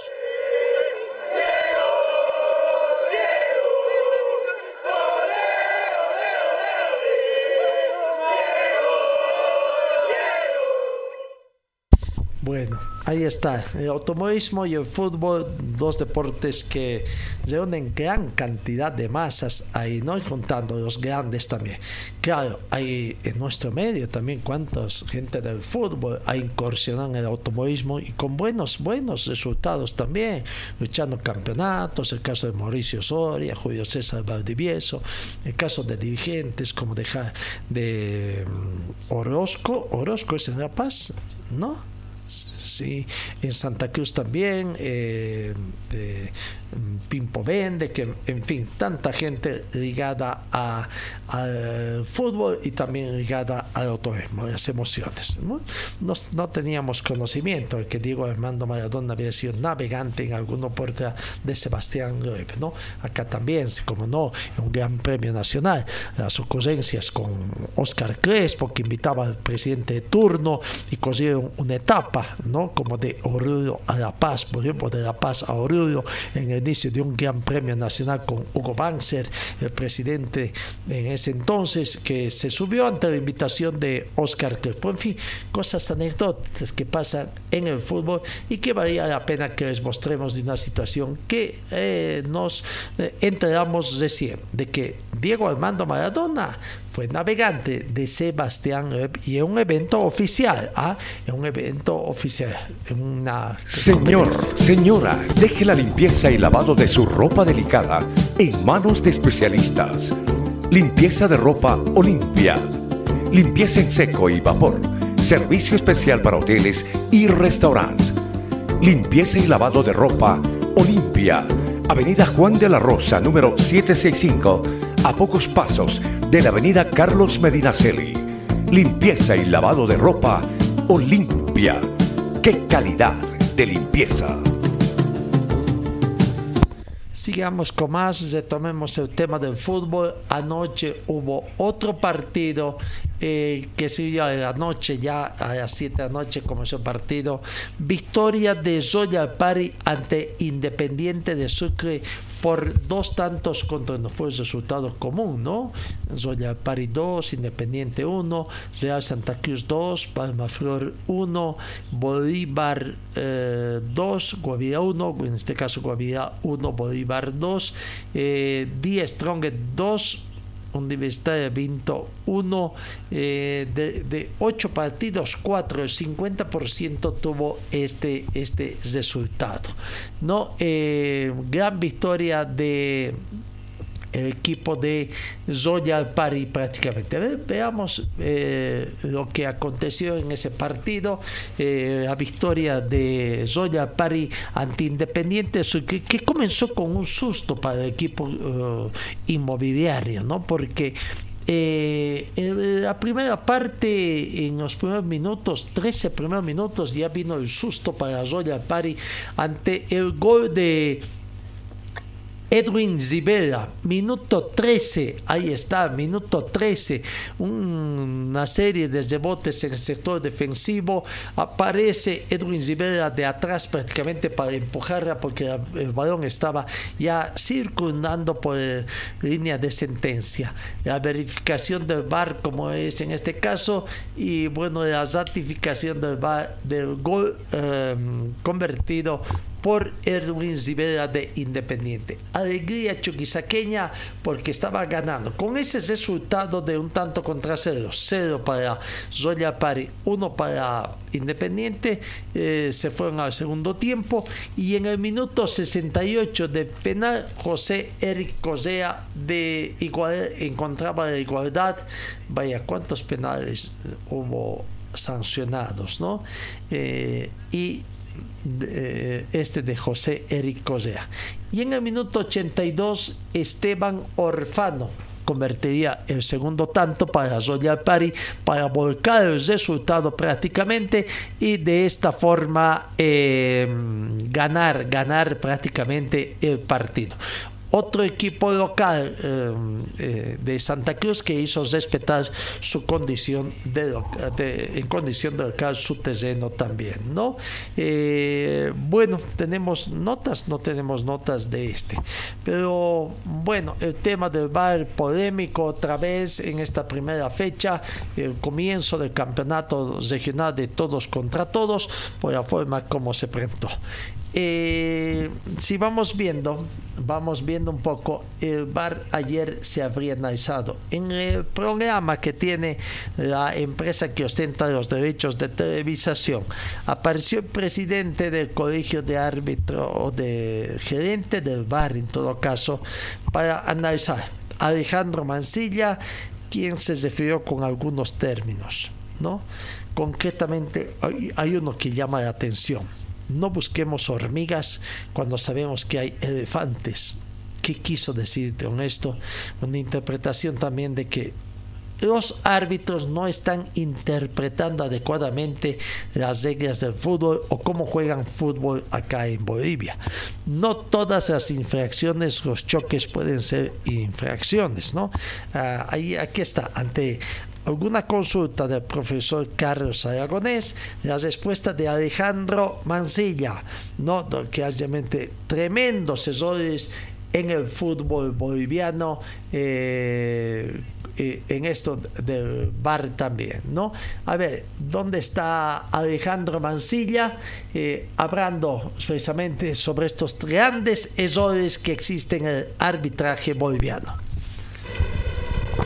Pero, a ver, quería hacer una pregunta a Alejandro, Alejandro Carlos Aragonés te habla. Este, ¿qué quiere decir cuando, qué quiere decir cuando decía no está entendiendo el fútbol? ¿Los árbitros no están entendiendo? ¿No están lecturando correctamente cada jugada? No todos los contactos son falta. Exactamente, profesor. Mm. Ok. No todos los contactos son falta. No todos los contactos son falta. No, el bar no está para buscar hormigas si tenemos elefantes. Cuando nosotros decimos que se tienen que encontrar errores claros y obvios, eh, un error claro y obvio no nos puede, no, es que todo el mundo lo vio menos el árbitro y no podemos perder tanto tiempo. Entonces debemos trabajar para mejorar el fútbol boliviano.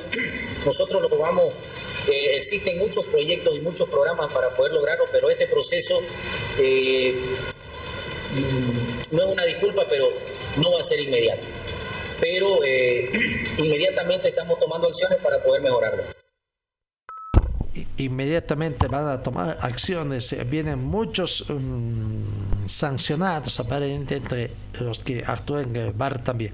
Pero el tema pasa que la misma gente que está en el bar está dirigiendo partidos. Los sancionando del bar siguen actuando contra los partidos o viceversa. Entonces creo que por ahí el problema es mucho mayor en el fútbol boliviano. Pero sigamos con Alejandro Mancilla también analizó el penal que ayer se cobró en favor de Palmaflor, una situación que para muchos no es penal. Aquí está la palabra de Alejandro Mancillas, su análisis sobre el penal que fue sancionado ayer eh, en la ciudad de Santa Cruz a favor de, de eh, Palmaflor y que a fue el empate transitorio con Real Santa Cruz. Mira, me tocó relatar el partido y yo estaba hablando flores de Torres porque la verdad que la tapada que se mandó este, es para tapar de la fecha, si no, si no hubiese un loco como, como Vicarra que hizo lo que hizo, ¿no? Pero después resulta que la tapada terminó en penal. Y la, ¿Cómo la viste? Estuve mirando. Lo mismo que eh, eh, todos los contactos. Que entender el fútbol, Pablo. Luego ya comentar después de que termine esta jugada qué es lo que nosotros tenemos pensado hacer. Pero tenemos que entender el fútbol, eso es lo que nos está faltando. Entonces nosotros vamos a tomar acciones inmediatas, acciones inmediatas para poder eh, salir de esta situación y que la fecha 2 sea totalmente limpia. Pero eh, eh, juego, eso no es penal. Pero es preocupante cuando llama un bar y un árbitro va y confirma. Entonces, la preocupación está en todo, en toda la Federación Boliviana de Fútbol. Nosotros que somos los, los inmediatos responsables y ahora la gerencia va.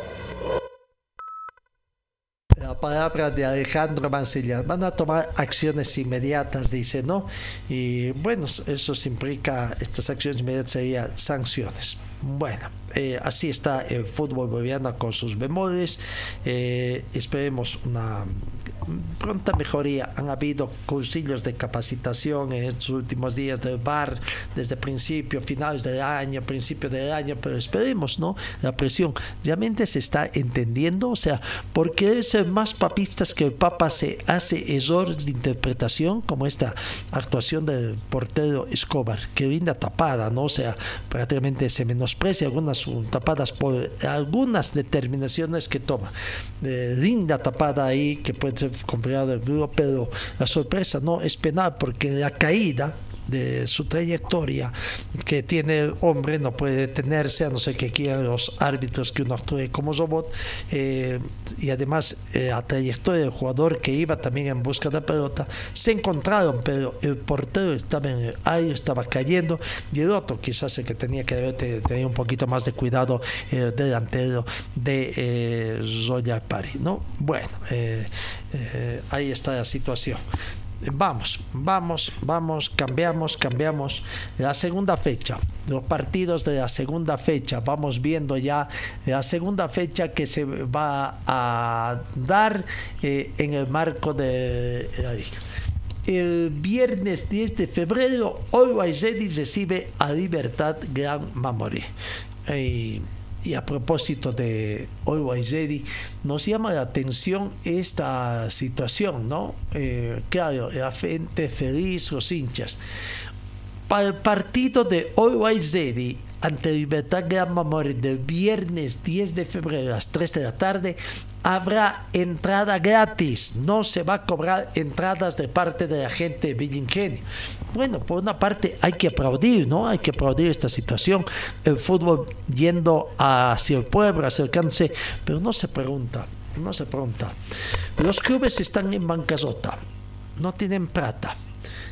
Y y entrada gratis. Y el tema es que no es la primera vez que pasa eso. Ya hubo la pandemia, todo, bueno, era comprensible todavía ahí, después con las restricciones que había, pero entrada gratis, recién está comenzando el campeonato, los clubes necesitan plata por la renovación que han hecho de jugadores, en fin. Y encima, el primer partido de Always juega en condición de visitante su segundo partido en condición de local y no va a cobrar un peso. Y llama eh, como para alerta, ¿no? ¿De qué vive um? ¿Cuál es su generación de, de, fuentes, de ingresos? ¿Cómo se justifica esta situación? Habrá que aguardar eh, un informe. Como preocupante, decía, preocupante esta situación que aparece. Bueno, eh, o Always Ready entonces no va a cobrar eh, un solo peso acá. Bueno, seguimos revisando el fixture. Viernes 10 o 3 de la tarde. Always Ready con Libertad Gran Mamori. El sábado 11 de febrero el equipo de Vinto, que ya comenzó, hoy habrá contacto con la prensa universitaria de Vinto, eh, por Villa Granado está entrenando el equipo manzanero, va a jugar en Quillacollos recibiendo a Oriente Petróleo. El sábado 11, a partir de las 3 de la tarde, entonces se juega ese. El rival de, de de Universitario, Oriente Petrolero tiene todo listo, quizás ya eh, para el partido se va preparando. Recordemos que Oriente Petrolero comenzó con el pie derecho, comenzó ganando a Nacional de Potosí por tres tantos contra cero. Aquí está Wilfredo Soleto, jugador de Oriente, hablando, hablando del próximo partido que tendrá frente a Universitario de Vinto. Creo que sí, creo que hicimos un partido, creo que medio tiempo un poco desesperado, pero en el segundo tiempo salimos más tranquilos y, hicimos las cosas bien y, bueno, ahí está el resultado. ¿Crees que es la actitud que se debe dar en todos los partidos con Oriente? sobre todo en el segundo tiempo? Sí, creo que es la actitud que vamos a tener en todos los partidos, que vamos a salir a proponer y a, y a ganarlo. Ahora, una pregunta que muchos comentarios que vieron sobre tu persona. Nadie es profeta en su tierra, ¿no? En Chile te, te elogiaron, en Paraguay también te elogiaron como uno de los centrales que cerrabas muy bien, que tenías mucha velocidad. Eso es importante para lo personal, ¿no? Sí, en lo personal creo que te ayuda bastante para trabajar en el día a día y, y hacer tu trabajo bien. Y ahora se da vuelta la página y se piensa ya en el equipo Cochabamba. Creo que sí, ya estamos enfocados en el partido de Cochabamba y predispuestos a ir a traernos las tres unidades. Palabra de Wilfredo Sotelo, entonces, de los registros de Oriente Petróleo.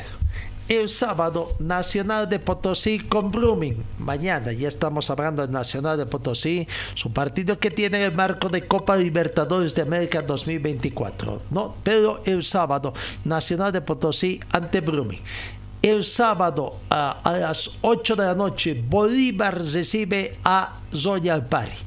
El domingo, domingo 12 de febrero, 3 de la tarde, el debut de Zoya desde Alto Mayapo en este campeonato, que tuvo su jornada libre en la primera fecha, recibe a Real Santa Cruz, 3 de la tarde.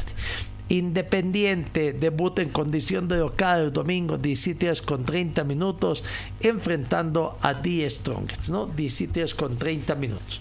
El domingo 19 horas con 30 minutos acá en Cochabamba, clásico cochabambino comienza a palpitarse. Herman necesita sumar puntos, ganar partidos. Ya sumó uno en condición de local para disminuir lo que acontece en la tabla de posiciones. Ya tiene menos 5.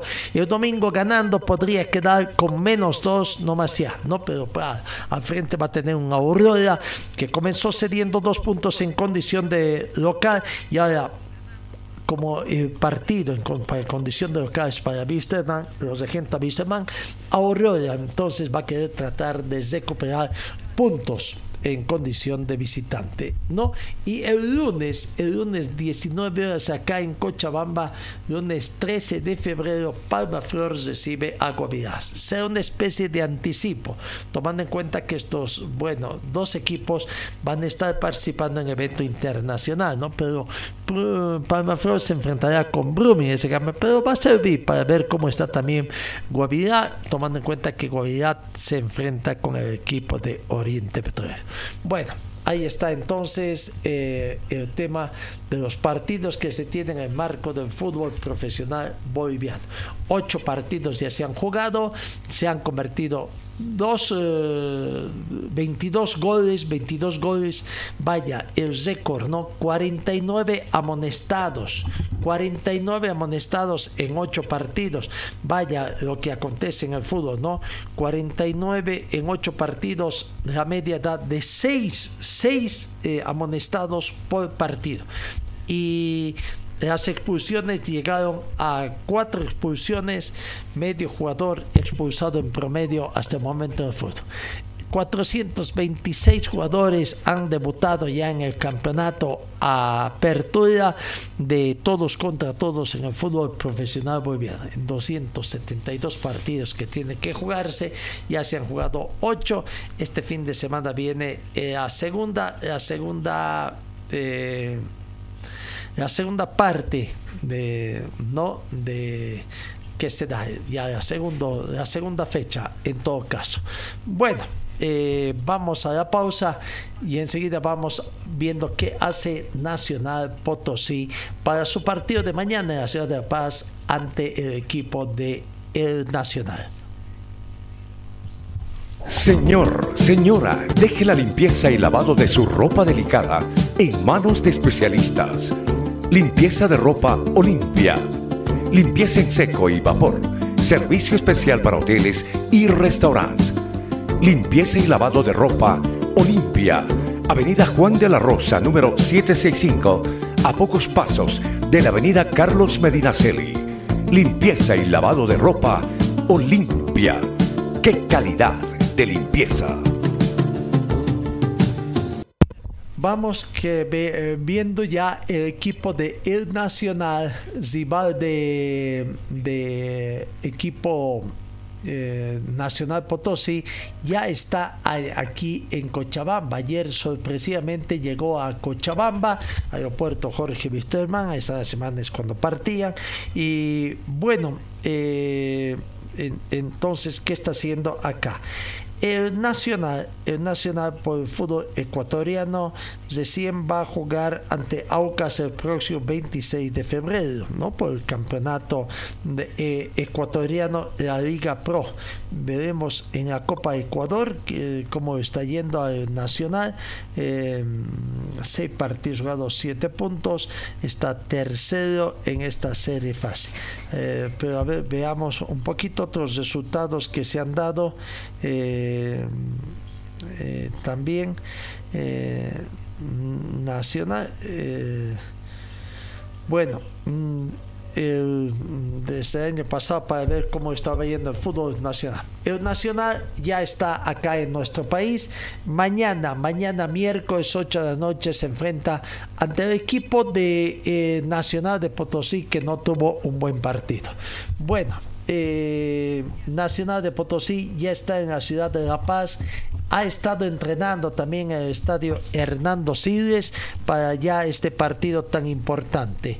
No, a ver, escuchemos a la palabra de los jugadores. Martín Prost, un referente en el equipo nacional de Potosí, habla sobre lo que va a ser este, este partido, precisamente la preparación que tienen.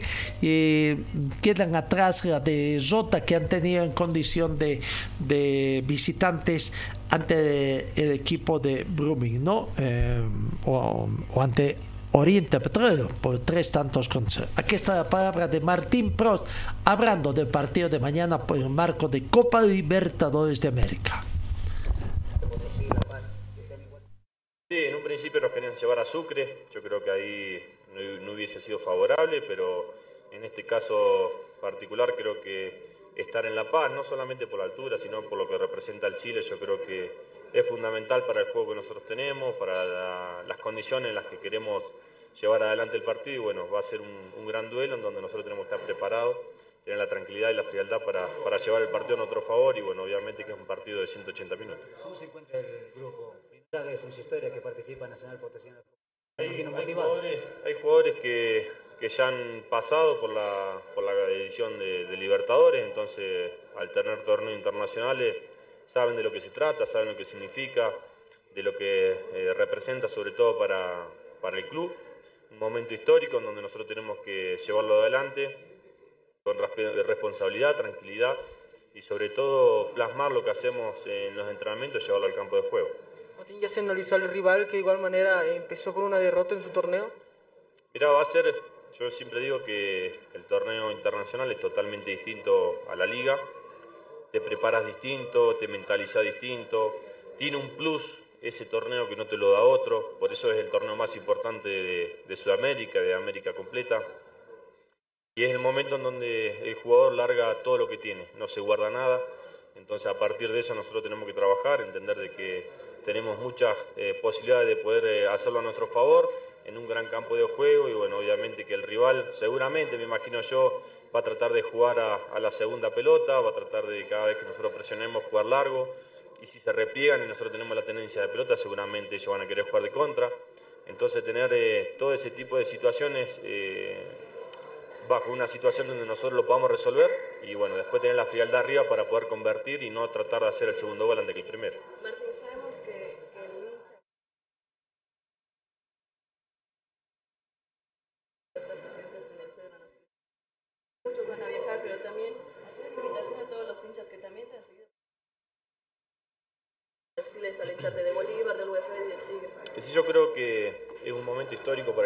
Es un momento histórico para, para el hincha de Nacional, que lastimosamente le sacan su partido y, lo trasladan a La Paz. Obviamente que se le va a dificultar el poder venir. Y, bueno, yo creo más que nada que la concurrencia al estadio tiene que ser para ese hincha de fútbol, el que le gusta el fútbol, aquel que le gusta eh, la edición de la Copa Libertadores. Entonces a partir de eso... Ahí está la parada de Martín Pros, jugador importante en Nacional de Potosí, que mañana juega en condición de local este arranque de la fase 1 de Copa Libertadores 2004. Habló también el técnico Víctor Hugo Andrada, eh, bueno, ya han entrenado, satisfecho con el escenario, Hernando Siles de la Ciudad de Paz. Ahora hay que jugar el partido, tratar de, de ganar este primer encuentro. La palabra del técnico Víctor Hugo Andrada de Nacional de Potosí. La cancha sí, la cancha siempre estuvo bien, estuvo bárbara, espectacular. Pues estamos bien, estamos bárbaros, estamos, estamos tranquilos. Sabemos que, que es un rival difícil, complicado, lo hemos estudiado, hemos visto videos, así que bueno, ojalá Dios quiera que el día miércoles estemos a la, a la altura y estemos, eh, a ver, o poder repetir lo que hicimos el primer tiempo con Oriente. realizar las jugadas de este nacional que va a venir a La Paz a buscar un resultado positivo. A ver, el fútbol ecuatoriano lo conocemos, bueno, yo personalmente también lo conozco porque tuve la suerte de dirigir ahí en, Ecuador. Son, son rivales que si vos le das espacio seguramente te van a complicar, sabemos la contextura física que tiene el ecuatoriano, sabemos la velocidad que tienen, así que tenemos que ser un equipo corto, no partido, y tratar de no darle tanta, tanto espacio porque sabemos que lo pueden llegar a complicar. Complicado eh, para la institución y para los hinchas que este compromiso no se ha podido jugar en, en Potosí, ¿no?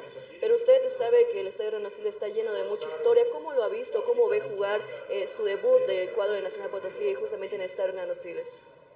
Siempre digo que por algo pasan las cosas, no pasa por casualidad. Sí que a lo mejor este, eh, nos toca jugar acá en, en La Paz, el Nando Siles siempre estuvo bien, el campo deportivo bárbaro, pero lo que más duele es la gente, es la gente que, que ha alentado todo el año a Nacional Potosí, que hoy, que hoy no lo puede ver, mucha gente no lo va a poder ver, mucha gente no va a poder venir, incluso, incluso hasta los hasta los mismos dirigentes han tenido que, que desembolsar otra, otra parte económica para poder estar cuatro o cinco días acá en La Paz. Pero bueno, las cosas por algo pasan, así que tenemos que hoy olvidarnos de todo eso y pensar lo que va a ser el partido el día miércoles. Buscar un resultado positivo y cerrar la llave en Ecuador, ¿eh, profe? Eso es lo que queremos. Queremos hacer un primero un buen partido, ganar, primero ganar y después, bueno, se ve la cantidad de goles que se puede hacer, pero primero ganar.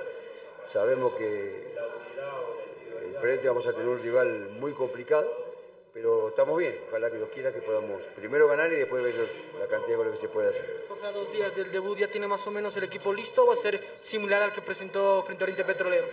Estamos viendo, estamos viendo, por ahí pensamos o queremos este, cambiar esquema, vamos a ver todo de, de- de la forma o de la manera que venga a jugar el Nacional, lo estamos estudiando y de esa forma vamos a tratar de parar el equipo. Equipo completo, ¿no, profe? Sí, completo y volvió Tobar, eso es lo más importante que ya lo podemos tomar en cuenta para cuando lo necesitemos. Que es la primera vez que Nacional disputa una Copa Libertadores y Copito Andrada ya sabe hacer historia con otros clubes, ¿no? Me imagino que usted también quiere dar el primer paso con esta institución. Sí, vos sabés que vos fíjate qué lindo que no, porque yo eh, fui a Nacional, fui el primer, eh, bueno, el técnico que lo subió a este equipo que nunca había estado en Primera División, lo subimos nosotros, tuvimos la suerte de estar en la primera Copa Libertadores con Real Potosí también, hoy nos toca dirigir la, ya, ya me tocó dirigir Sudamericana con Nacional, hoy me toca la primera Copa Libertadores, así que bueno, ojalá Dios quiera que nosotros podamos dar la alegría a toda esa gente, a la hinchada y, y a la gente que confió en nuestro, en nuestro cuerpo técnico. Muchas gracias, profe. La palabra del técnico de Nacional Potosí, Víctor Hugo Andrada. Contento, eh, satisfecho de la preparación, llega el día eh, para jugar ese partido y ver en definitiva cómo está. Tommy Tobar, otro jugador importante, también conversó eh, con los colegas en la ciudad de La Paz. Aquí está la impresión de lo que va a ser este partido. Nacional Potosí con el Nacional por el marco de Copa Libertadores de América, fase 1.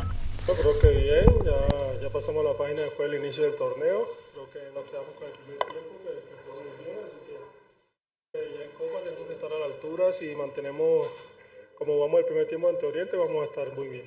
No- Noto un equipo que está más unido que nunca, lo de Santa Cruz. No sé el resultado y creo que pueden dar más.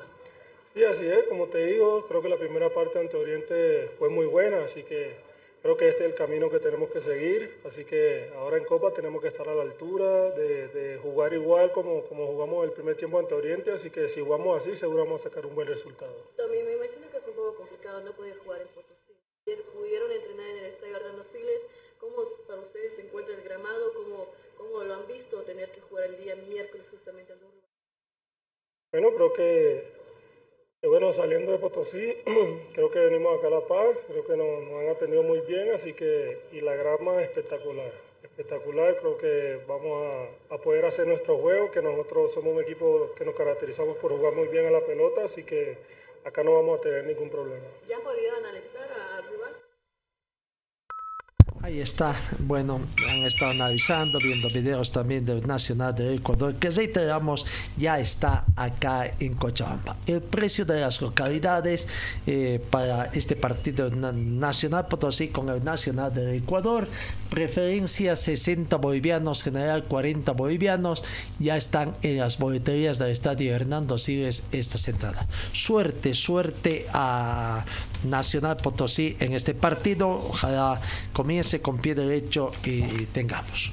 Bueno, el tema de la realidad del fútbol boliviano, la crisis que se tienen los equipos, también eh, en The Strongest ayer se vio, en fin de semana se vio unos reclamos, ¿no? Reclamos de la gente de las escuelas fundamentalmente que eh, de, de las escuelas decía que tienen y que, bueno, eh, estarían impagos también. El presidente, el señor Montes, se estaría descuidando aparentemente en el tema de las escuelas, a todo, aunque tuvo como un descargo, ¿no? Dijo que está haciendo una eh, reestructuración total y que van a haber nuevos profesionales, pero para ello no sería mejor comenzar despidiendo y no deber nada a nadie a personas que se van, porque eso va a también dar imagen. Bueno, es el tema de acá en Bolivia, ¿no? La crisis que tienen los clubes y la forma como se descuida también a las divisiones inferiores. Vamos con otras informaciones en el campo deportivo el motociclismo, el motociclismo este fin de semana se tiene eh, eh, como decíamos, eh, competencia glorias del pasado, las glorias del pasado que se va a realizar este fin de semana en el motociclismo, ¿no? Una competencia tradicional ya donde pilotos de antaño se presentan acá en glorias del pasado. Este fin de semana, 11 y 12 de febrero en el circuito de Quintanilla, el encuentro entonces con el motociclismo. Eh, veamos. Vamos en la recta final ya de nuestro trabajo, los resultados que se han dado en el partido. Ayer eh, se han dado tres partidos en la tercera fecha de lo que es eh, el campeonato nacional eh, o el campeonato sudamericano Colombia 2023. Venezuela 1, Uruguay 4 y con eso Uruguay está clasificado. Uruguay consiguió su clasificación al Mundial Sub-20 de Indonesia al imponerse 4-1 a Venezuela. Uruguay abrió marcador desde el punto penal a los 18 minutos, concretado por Fabricio Díez. La Vinotinto obtuvo el empate gracias a Brian Alcócer, que marcó al minuto 34. También de penal. ¿No? Después Uruguay solo tardó un minuto y volvió a ponerse arriba en el marcador, eh, no con conversiones de Álvaro Rodríguez al minuto 35 y de Ignacio Sosa al minuto 44. En el segundo tiempo Uruguay aguantó el resultado gracias a la defensa que rechazó los ataques de Venezuela, ¿no? Y con una volea de zurda de Rodríguez al minuto 76 puso el 4-1 definitivo. Uruguay ya, se ha completado recién el 50% de los partidos de todos contra todos de la fase final, tercera fecha y bueno, ya ganó, ya ganó, ya está clasificado el equipo de eh, Uruguay, pero no es el único que ya alcanzó la clasificación, ¿no? sino también ya está clasificado Brasil también. Brasil que ayer venció a Paraguay por dos tantos contra cero sería el segundo equipo clasificado eh, entonces, ¿no? Eh, eh, ya está. Brasil venció entonces por dos tantos contra cero al planter de, mm, eh, de de, Paraguay, dos tantos contra cero y ya está como segundo clasificado eh, entonces, ¿no? Vamos viendo eh, de Colombia sub-20 esta clasificación que se ha tenido y que se está realizando y que ya no, nos tiene a nosotros eh, esta clasificación. ¿no? El Campeonato Colombia Sub-20 que por supuesto ha tenido un campeonato que a nosotros no nos fue eh, bien prácticamente, ¿no?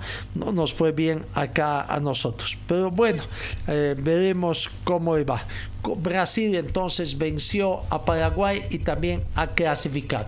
Y en el último partido, en el último partido que se jugó allá y que no tengo que ver, Colombia venció a Ecuador por un tanto contra cero. Ecuador, que estaba defendiendo su título, ya prácticamente es el equipo que está a 100 puntos eh, de acuerdo a la tabla de posiciones cumplida la tercera fecha. Ahí vamos viendo eh, cómo está entonces Brasil y Uruguay, tres partidos jugados, nueve puntos, puntuación perfecta en este campeonato. Colombia va camino a la clasificación, tres partidos jugados, seis puntos, le queda todavía definir, tiene dos partidos más por jugar Colombia. Paraguay tiene tres partidos jugados, un punto. Matemáticamente Paraguay tiene opción de clasificar, al igual que Venezuela, que también tiene tres partidos jugados, un punto. Si gana sus próximos dos partidos, eh, ya sea Paraguay o Colombia, podrían echar. Pero dependerá de Colombia, que por sí Colombia ya tiene seis puntos. Le quedan seis puntos más en disputa. ¿no? Ganando un partido más o empatando los próximos ya está inalcanzable, haciendo y cualquier esfuerzo que hagan Paraguay y Venezuela. Y Ecuador tiene tres partidos jugados, cero puntos. ¿no? defensor del título no le fue bien acá eh, en nuestro país. Bueno, eh, eh, eso en cuanto tenemos en el panorama internacional, la millonaria oferta saudí a Busquets, 18 kilos al año. Al nacer que se adaptaría a sus pretensiones, ha hecho una gran propuesta de dos temporadas a Busquets, al futbolista español, que está esperando escuchar la oferta del Barca. Arabia Saudita quiere subir al nivel de su liga con cracks y promocionar su candidatura para el Mundial 2030. También se van preparando, ¿no? Y nosotros qué hacemos para prepararnos para ser subsede, ¿no? Las mentiras que dicen subsede del Campeonato Mundial 2030, ¿no? Veremos.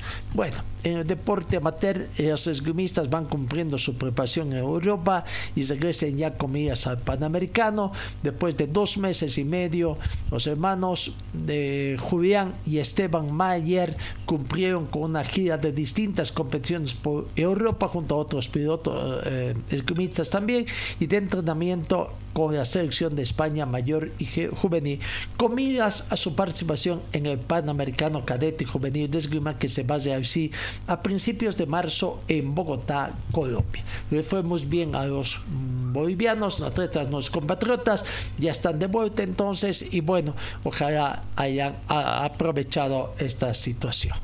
Eh, ¿Alguna otra información más que tenemos así de última instancia? Creo que no.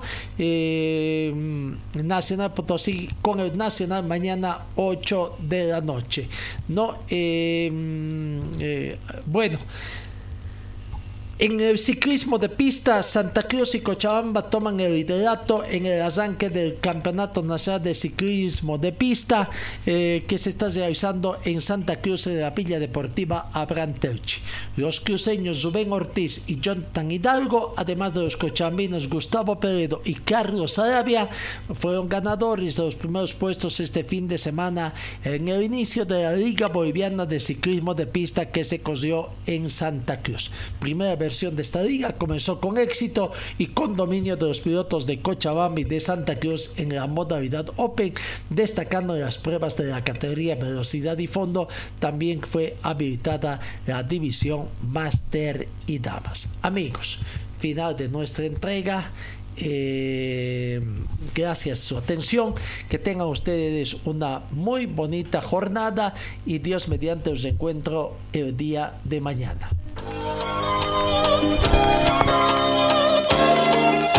Fue el equipo deportivo de Carlos Dalén Celoaiza que presentó Pregón Deportivo. Gracias al gentil auspicio de nuestras casas comerciales. Ustedes fueron muy gentiles y hasta el próximo programa.